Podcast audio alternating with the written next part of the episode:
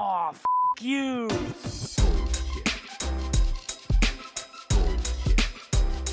Bullshit. Bullshit.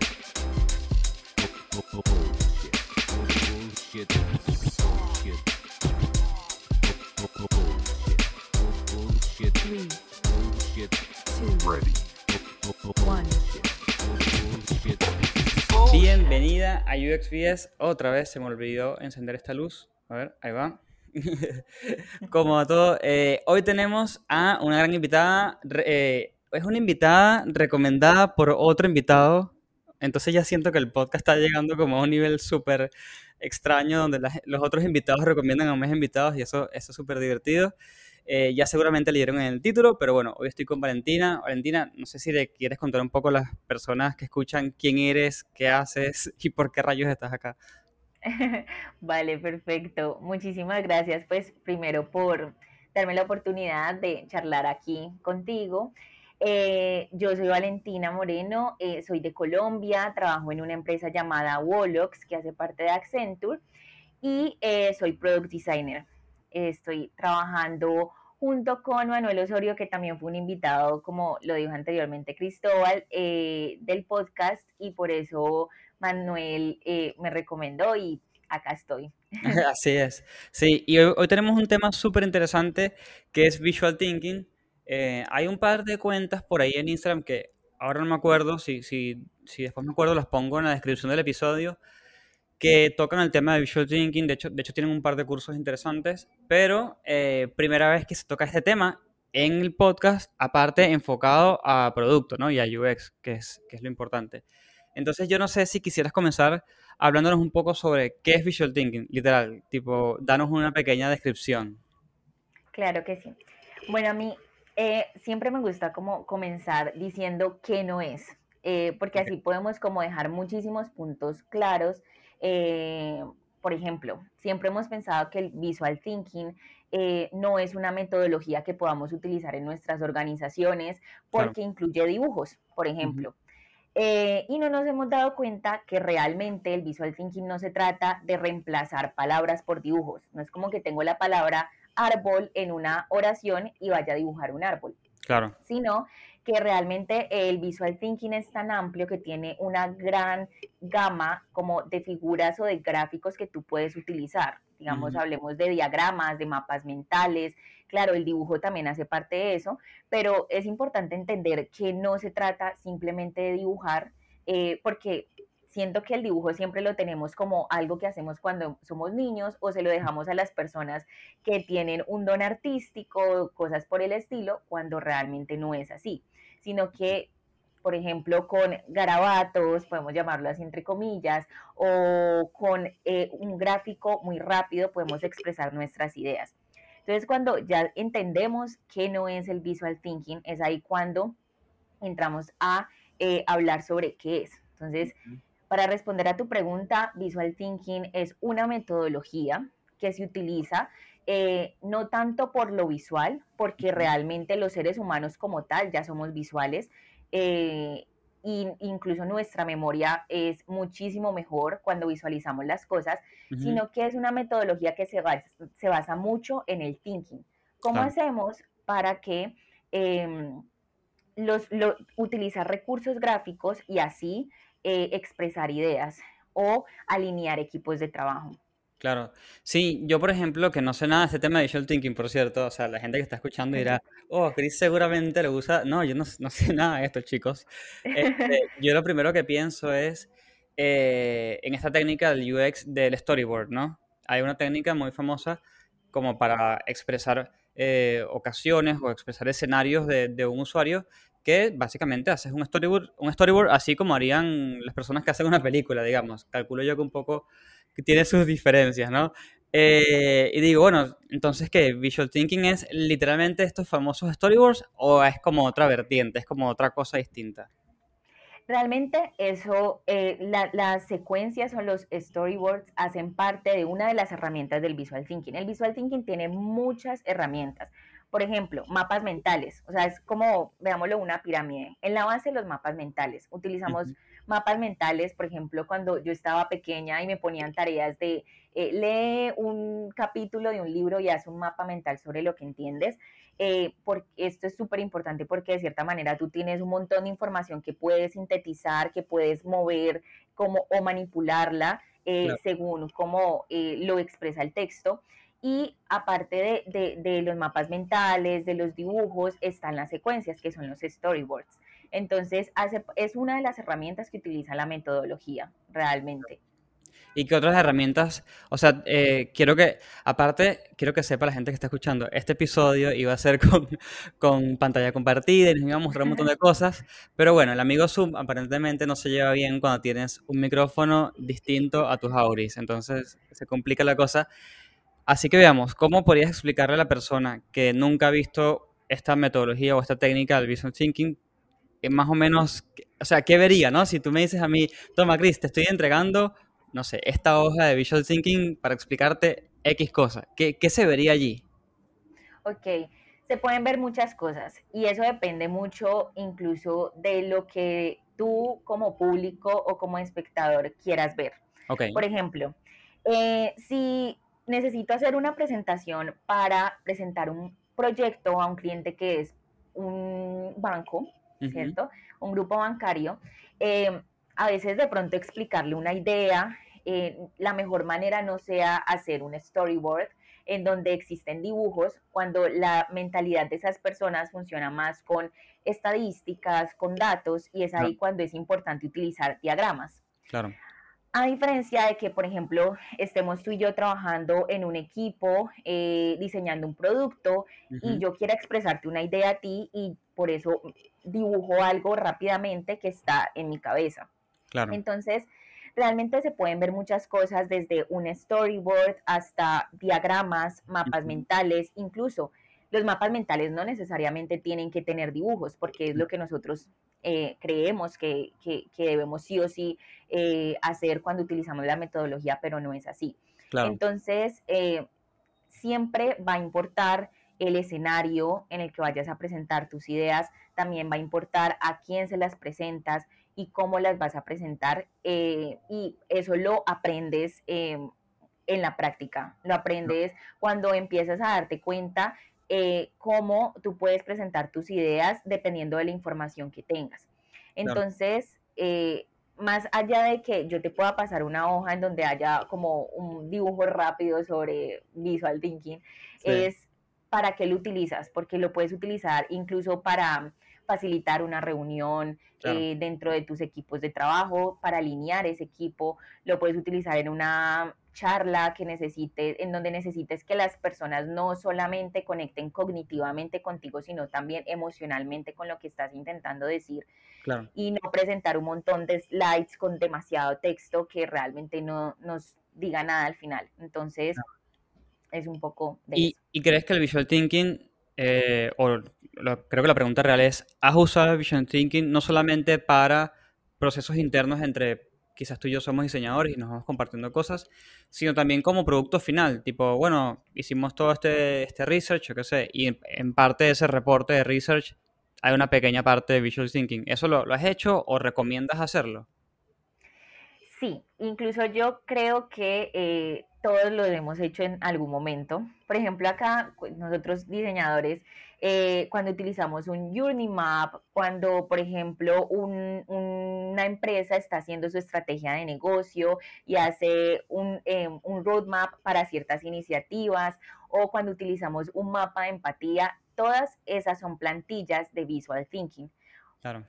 Todas son plantillas de Visual Thinking y eh, son como entregables que utilizamos como producto final. Un roadmap, puede, por ejemplo, puede ser un producto final o la estrategia, eh, la estrategia para una empresa eh, que quiera crecer con algún servicio, con algún producto, también eh, puede convertirse en eso. Por ejemplo, mm, he visto mucho que en las empresas se utiliza el iceberg Claro. o la montaña eh, que queremos como, como en- en- es como todos los pasos que queremos seguir hasta llegar a una meta y en la cima de la montaña tiene como una banderita y allá Claro. tenemos que llegar y uno describe todos esos pasos. Todo eso ya es visual thinking. porque tiene algo, está utilizando como una herramienta visual.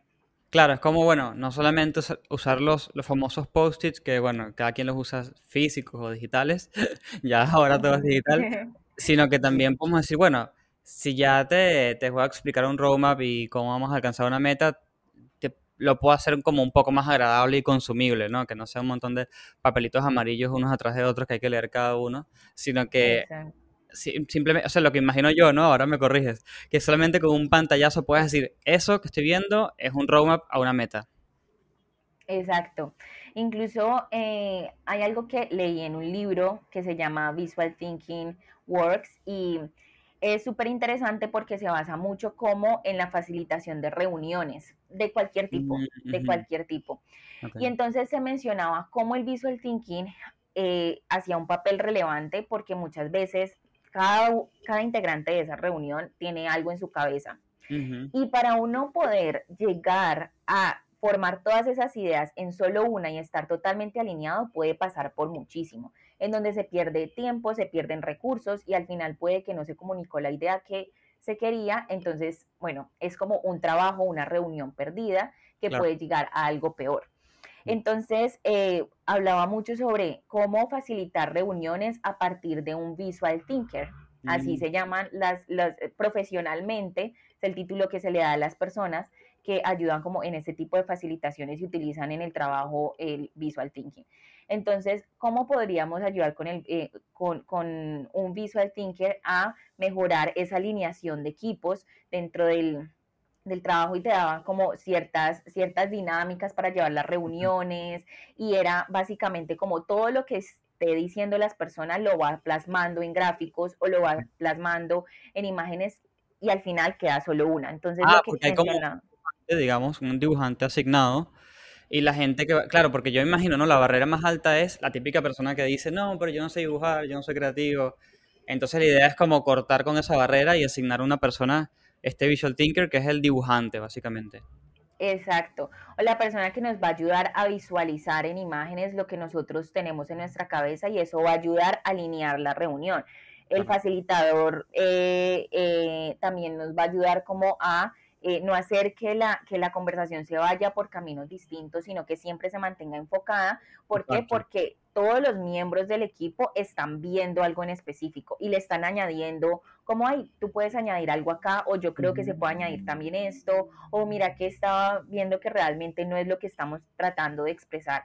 Entonces es súper interesante porque, por ejemplo, lo que mencionabas del roadmap es algo visual en donde ya voy a poder entender qué es lo que tiene la otra persona en su cabeza y Ujú. cómo yo voy a poder alinearme con esa idea en específico. Claro, aparte me parece una idea fantástica cuando, porque ojo, así como a alguien se le dificulta dibujar, estoy seguro que a alguien se le dificulta expresar ideas en un post-it. Un post-it suele ser un, ah, bueno, el digital te da más libertad porque puedes escoger el tamaño de la fuente, ojo, pero el físico te limita un montón. Entonces, por ahí hay alguien que dice, no, yo este, este formato no, no me sirve. Y creo que es importante que siempre, ¿no? Con las metodologías, que entendamos que la metodología es como una propuesta y a partir de allí uno la va como editando y modificando según necesitamos. Y creo que. Visual Thinking es una de esas, una, una herramienta más en tu bolsita de herramientas y la idea es irla eh, modificando según haga falta. Sí, total. Ojalá no tuviéramos miedo de verdad a, a hacer gráficos y o a intentar visualizar, porque me gustaría cambiar la palabra dibujar por visualizar. eh, porque muchas veces ni siquiera vamos a utilizar el dibujo necesariamente en una conversación que tengamos o en, en, en una conversación, en una reunión en donde necesitemos a un visual thinker. O sea, no siempre va a ser así. Entonces, eh, por ejemplo, eh, hay muchos miedos como el miedo a la hoja en blanco Sí. o cosas así por el estilo que no nos permiten conectarnos con, con nuestras habilidades, que yo creo que todos tenemos la habilidad blanda de visualizar. No voy a entrar en, en, en, en el cliché de todos sabemos dibujar, Claro, pero yo acá les-. Claro, claro. pero acá sí puedo decir, todos tenemos la capacidad de visualizar algo. Entonces, claro, todo es práctica, eh, es, es, es de, no es fácil a la primera que lo intentamos eh, y también no es fácil, por ejemplo, algo en lo que yo sigo trabajando es conectar con la herramienta que a mí me permita comunicar lo que quiero, porque muchas veces puedo Claro. hacer un esquema y digo, uy, esto no era, no quería hacerlo así tan complejo, siento, entonces toca hacer otro borrador, pero siento que de eso se trata. Y, y- y yo creo que los post-its siempre van a ser un recurso esencial para Sí. nosotros poder ensayar, equivocarnos, mover información por todas partes. Y algo súper genial del Visual Thinking es que cuando lo utilizas, por ejemplo, con tus equipos de trabajo y dices, bueno, esta vez vamos a utilizar, por ejemplo, hagamos de cuenta que estamos o en Mural o en Miro o estamos en una oficina eh, en donde tenemos una pared completa. Vamos a poner toda la información en, en, en post-its y vamos a visualizarla, vamos a tenerla en un, con un panorama general eh, y no nos vamos a limitar a un documento o algo que nos reduzca la mirada ante un problema que debemos entender. Sí. Sabes que yo no sé, no sé si es parte de Visual Thinking o qué, pero yo últimamente he estado incorporando muchos emojis en, en todos lados. En, en el Figma, en el, en el FigJam, en el mural, donde sea. Porque la realidad es que eh, me ayuda mucho como anclas visuales. Entonces yo puedo poner uno, uno, dos, tres, o carita feliz, triste, tal. Y es muy rápido ir como, bueno, tenemos que ir a la triste, veamos todo esto. Es súper... Y, y creo que va por ahí, ¿no? O sea, porque el emoji al final del día es un dibujito prehecho y yo simplemente lo estoy eligiendo. Pero creo que la onda Exacto. va por ahí. Sí, Y tengo como una pregunta de materiales, porque me da mucha curiosidad. A ver, en, en vivo creo que es medio obvio, ¿no? Eh, hay un pizarrón, marcadores, listo, se acabó. Ahora, digital, ¿cómo lo haces? Porque dibujar con el mouse, eh, como dirían aquí en Argentina, es una patada en los huevos. sí, total, no, dibujar con mouse creo que no, no es posible. Eh, pues realmente cuando yo he utilizado la herramienta en, eh, perdón, la metodología en alguna herramienta digital, eh, la hago es en Figma, por ejemplo. Para mí Figma, ahora que se puede dibujar, que incluso han, han mejorado un montón el uso del lápiz, eh, lo utilizo mucho y utilizo una pequeña Wacom, que es como una tableta que te permite dibujar. Claro. Eh, eso cuando necesito de verdad dibujar, pero muchas veces accedo a utilizar la metodología haciendo un diagrama, un mapa mental, eh, haciendo un esquema súper sencillo. Eh, incluso pongo eh, templates ya existentes, un mapa de empatía o un Unimap o Claro. un storyboard y simplemente lo que hago es agregar lo que necesito o adaptarlo a, lo, a la situación. Entonces, realmente eh, no existen herramientas como tal que, que sí o sí tengas que tener para usar la metodología. Claro. Eh, si, si, si necesitas dibujar, sí, con el mouse no, el iPad o con una Wacom es posible, Sí. pero, pero sí, o sea, no, no es como que solamente se pueda cerrar a eso y que si no tengo un iPad o no tengo una Wacom no voy a poder hacerlo, no, existen mil formas Claro. de hacerlo. Y lo que tú dices, Figma ahora maneja mucho los emojis, maneja, incluso en FigJam eh, se pueden poner sellos, eh, se puede hacer un montón de cosas. sí. Todo eso va a ayudar un montón a, a, como alinear a un equipo completo y ya hace parte también de la metodología. Realmente nosotros lo utilizamos, solamente que no somos conscientes de que, de que es así y que podemos explotar muchísimo más todo lo que hacemos. Claro, tipo, lo que ya hacemos ya tiene nombre, simplemente tenemos que ponerle nombre y comenzar a usarlo de verdad. Y, y por ahí en algún punto nombraste el, el Visual Thinker, que es como esta persona, este facilitador de, o el, o el, o el que dibujante, digamos. Y se me ocurre la pregunta de, ok, entonces significa que hay una persona que estudia para esto y es contratada para esto, o es como, bueno, eh, no sé, Valentina, la verdad que se leyó todo el libro y viene practicando y sabe un montón. Ella es la que lidera las actividades de Visual Thinker. ¿Cómo, cómo, cómo sería? Mira, el, el, el rol de Visual Thinker es bien extraño, la verdad, Claro. porque eh, muy, muy extraño. Encontrarlo al menos en organizaciones actuales es muy extraño porque realmente todavía no se ha llegado a formalizar lo que hace. Eh. Siento yo que sucede muchísimo. Sin embargo, por ejemplo, hay una empresa estrella que yo siempre traigo como a colación y hablo de ella y es Explain. Ok. Em, esa empresa se basa en ofrecer sus servicios a otras empresas para poder eh, hacer reuniones visuales, facilitar, hacer bootcamps y un montón de cosas para incorporar en la cultura organizacional el tema del visual thinking.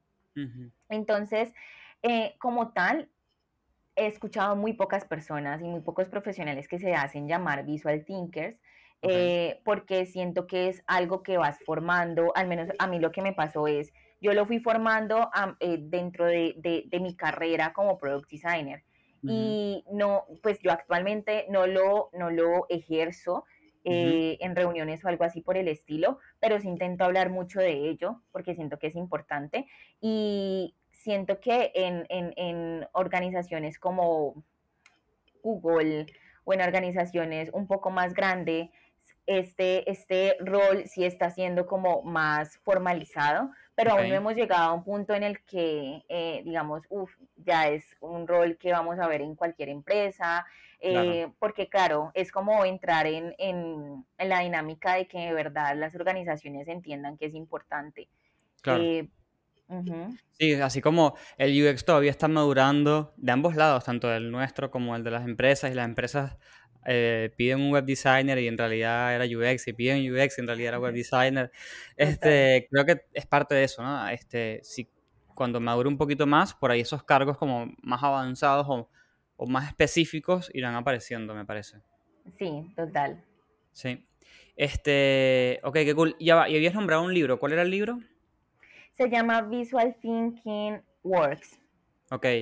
La verdad, Este, genial. ¿se consigue en digital tipo una copia PDF o por no tienes ni idea? Em, pues no, no, yo intenté eh, conseguirlo como de manera gratuita, pero realmente no pude. Eh, yo tengo la versión de Kindle, que igual Kindle no necesitas tener el, el, el, el producto, sino que puedes leerlo ya en línea y la verdad no, pues resultó bastante bien eh, y así lo pude como leer, Ok, pero ok, está en Amazon, lo pueden encontrar como en cualquier parte. perfecto, me encanta. Y las personas que están escuchando y dicen, mira, ¿sabes qué? Me, esto me llama un montón la atención. ¿Cómo, cómo? Porque, a ver, como cualquier metodología que existe en UX, uno tiene que aprender a detectar, bueno, cuándo la uso, ¿no? Así como uno dice, bueno, jobs to be done, bueno, para entender los- las tareas del usuario y así, ¿no? Sí. ¿En cómo crees que, eh, que, que tiene que uno analizar para entender si Visual Thinking es la metodología que va a ayudar a destrabar el problema? Ok, em, es una pregunta interesante porque digamos que eh, me, me hace pensar mucho en en qué momentos puedo utilizar el visual thinking realmente. Claro, Y lo puedes utilizar como en cualquier momento. O sea, no, no importa la situación o, o qué problema intentas resolver, eh, sino que como te hablaba anteriormente de varios escenarios, literalmente el visual thinking puede estar en cualquiera. Eh. Tanto si tú estás diseñando eh, un producto, si eres una persona de QA, incluso si eres un desarrollador, o sea, en cualquier tipo eh, de profesión y también en cualquier escenario que conlleve a un proceso de diseño, por ejemplo, lo puedes utilizar. Yo creo que allí lo importante es entender que el visual thinking puede ser eh, sustancial cuando, por ejemplo, tienes un equipo que no está alineado, cuando, por ejemplo, no sabes cómo expresar una idea y presentarla a un grupo de personas, o Claro. cuando, por ejemplo, necesitas, antes de ir a hablar con alguien más sobre lo que estás pensando, eh, organizar tus ideas. Entonces, claro. de pronto, esos momentos de crisis eh, que tienen que ver un poco con compartir lo que tenemos en nuestra mente, creo que allí el visual thinking puede ser Claro, eh, como genial. ese, ese puente entre, entre la idea y que es el reto que tenemos todos los diseñadores, comunicar nuestras ideas, ¿no? Nadie nos enseña a comunicarlas y, y es un tema que vengo tocando en el podcast por todos lados, porque es la realidad, nos enseñan a usar Figma, a las metodologías, ahí con las metodologías como que te enseñan a facilitar y hay un poquito de habilidad, de habilidades suaves, pero somos, no somos muy buenos comunicando ideas, sobre todo si es a personas no diseñadoras. Exacto, sí, Clave. y, y es, es clave. Y siento que, que esta herramienta puede ayudar un montón. También allí me hiciste pensar en un libro que se llama Tu mundo en una servilleta y es como, es muy interesante porque se trata cómo expresar ideas, cómo comunicarlas. Y Ah, es, cuando lo- yo lo empecé a leer, es un poco técnico al inicio, o sea, es bastante técnico, pero después se convierte como en algo súper interesante porque puedes empezar a, a hacer ejercicios con todo lo que se está comunicando allí y ves cómo se conecta tanto con otras metodologías de diseño como el design thinking y Ujú. entonces ya tú sabes eh, cómo abordar ciertas situaciones donde de pronto lo que tú expliques o la manera en la que te expreses no está facilitando que otras personas entiendan lo que, eh, lo que queremos expresar. Entonces, Claro. Eh, lo que tú dices es clave porque de nosotros dependen muchas cosas como diseñadores, dependen demasiado y si no tenemos esa habilidad desarrollada, utilicemos una metodología como esta que nos ayude, nos dé una mano a hacerlo. Claro, totalmente. Sí, yo de hecho lo estoy pensando, corrígeme si me equivoco, pero lo estoy pensando como el wireframe de mis ideas. Este así como el wireframe de diseño, este es como el wireframe de mis ideas. Y es una manera de que, de que la gente puede comprender cosas que por ahí un post-it... O sea, porque tiene que estar acompañado con post-it quizás, pero, pero está acompañado también como con una historia y ayuda al, al famoso storytelling, básicamente. Total. Ay, y me encanta que hayas mencionado lo de la historia porque el visual thinking se alimenta demasiado de eso. Claro. Es literalmente contar una historia. Entonces es súper interesante y la verdad sí, sí, sí la recomiendo muchísimo para esos momentos en donde incluso ustedes mismos se sientan estancados con sus ideas, que no sepan ni Sí. siquiera hacia dónde llevarlas. Y lo que tú dices, un prototipo, algo súper rápido y te vas a dar cuenta que lo que hagas, incluso en dibujos, así no seas un artista, eh, va a significar algo y va a representar algo. Sí, yo creo que por ahí les puede servir mucho porque hay muchas personas que escuchan el podcast que están eh, en su primer trabajo o buscando su primer trabajo, eh, buscando el segundo trabajo y siempre está el bendito portafolio de por medio. Y yo creo que es tremenda oportunidad para que agarren y usen el Visual Thinking para hacer su portafolio y así cuando tienen la entrevista tienen como una historia más para contar, ¿no? Tipo, mira, ¿sabes qué? La verdad que yo cuando hice mi portafolio hice esto, lo escuché en un podcast y me ayudó un montón y por ahí los ayuda a destacar, nunca sabe. Súper, sí, la verdad, chicas y chicos, aprovechen, aprovechen que están escuchando esto, aprovechen en, en utilizar todas las herramientas que le ofrezca eh, esta metodología porque sería muy interesante. La verdad, nunca lo había pensado. Ver un portafolio con visual thinking aplicado, en donde no tengas que leer un montón de cosas, sino que a partir de, de gráficos y de esquemas puedas explicar lo que hiciste resumidamente, genial. Sí, porque yo siempre le digo a la gente, el, el portafolio, o específicamente ese caso de estudio que vas a hacer, en realidad estás contando una historia. Y bueno, y de por medio hay ciertas cosas técnicas que tienes que como ir nombrando, pero en realidad lo que cuentas es una historia, ¿no? Tipo, bueno, ¿cómo eh, bajé la tasa de rebote en tal cosa? Eh, ¿Cómo aumentamos, no sé, el tiempo de navegación? Entonces, en realidad estás contando una historia que de casualidad tiene términos técnicos de por medio. Total. Y lo que estás contando va a ser más recordado por Exacto. más tiempo, porque nosotros somos seres humanos visuales. eh, no es lo mismo recordar un texto o una página de un libro a recordar un esquema en donde nos ubicamos en un punto es- exacto de lo que queremos recordar en específico y lo hacemos. Nuestra mente lo trae de inmediato. Entonces, las personas podrían incluso recordar mucho más lo que tú quisiste decirles. Tal cual. Y Valentina, yo sé que tenías una presentación y yo no quiero que la gente que, que está escuchando y viendo esto diga, ah, la presentación no la pude ver. ¿Hay alguna posibilidad de que me des un link y la gente se meta a ver? Nada más le das permiso como de, de- viewer. Y entonces yo lo que hago es que lo dejo en la descripción y la gente dice, uy, este tema me encanta, déjame ir a meterme a ver esta presentación. Claro, claro que sí. ¿Sí? Listo. Sí, Entonces ya saben, la gente que está escuchando, si les llama la atención, no solamente busquen el libro que, que comentó, que obviamente yo lo voy a nombrar por allí, sino que también eh, entren en la presentación eh, y comiencen a chusmear, porque creo que es también tremenda oportunidad para eh, sumar una herramienta no tan común a las que ya conocen y, des- y destacar de las 500.000 personas que saben usar Figma igual o mejor que ustedes. Total. Y proponerlo en sus empresas, proponer como ese tipo de metodologías que a veces se salen un poco como de la caja en la que, Claro, en, la que en común. donde siempre estamos eh, trabajando lo mismo, se sale un poco de eso y, y sería interesante experimentar, comenzar a experimentar y cambiar un poco Y esa es una buena pregunta, trabajamos. ¿no? Tipo, ¿cu- ¿cuál fue tu primera propuesta de Visual Thinking? Tipo, eh, dijiste, bueno, este es el escenario perfecto para proponer el primer ejercicio. Eh, fue interesante. En, en, en, en la primera empresa en la que comencé a trabajar, incluso allí hice mis prácticas de universidad, eh, que se llama Ilógica, quisimos hacer un, un club de lectura. Entonces la idea era como de ese club de lectura naciera un recurso, un recurso que para los próximos integrantes del equipo eh, fuera como un, un- un recurso de aprendizaje.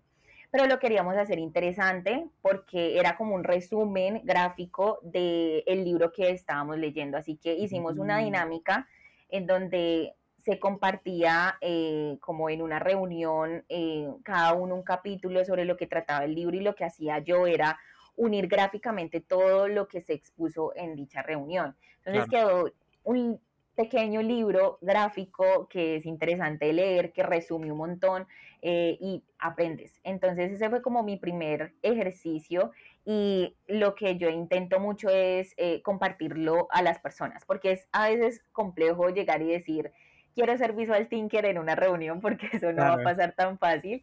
Pero ahorita actualmente en Wolox eh, estoy haciendo junto con una compañera un curso de visual Ok. thinking e ilustración eh, como para em, ampliar más esa cultura, como para inyectar esa, esa cultura a, a, a las organizaciones. Esta Ok. es como la primera y tal vez ojalá en un futuro se pueda seguir hablando y hablando y hablando sobre Ah, o el sea, visual thinking. ustedes dos están dando el curso.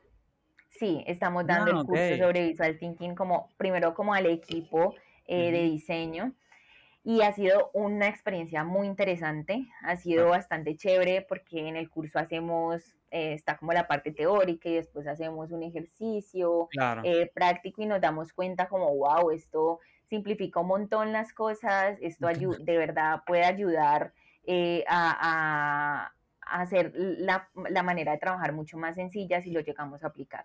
Totalmente, totalmente, me encanta. Este, bueno, para la gente que escuchó este episodio, para ir cerrando ya un poco, ¿no? La gente que escuchó el episodio, Carlos está viendo en YouTube, eh, ¿dónde te pueden escribir? ¿En dónde? Esa es la única pregunta que está establecida en este podcast. ¿Dónde te pueden romper las pelotas? Me pueden escribir eh, por, tengo una cuenta en Instagram, eh, se llama More Design. A mí siempre me han llamado como More por mi apellido, entonces es More Design. O me pueden escribir por LinkedIn también, aparezco como Valentina Moreno. Entonces, allí estoy. Ahí está. Este, vayan, hagan preguntas sobre la, la metodología, eh, chusmen, díganle, vengo de parte de- del podcast, ya escuché, eh, y la verdad que tengo mil preguntas. Vayan, Genial. Sí, sí, sí, Sí. hagan eso. Eh, y bueno, Valentina, gracias por hablar conmigo eh, y a todo el mundo que escuchó y vio el podcast, gracias por quedarse hasta el final.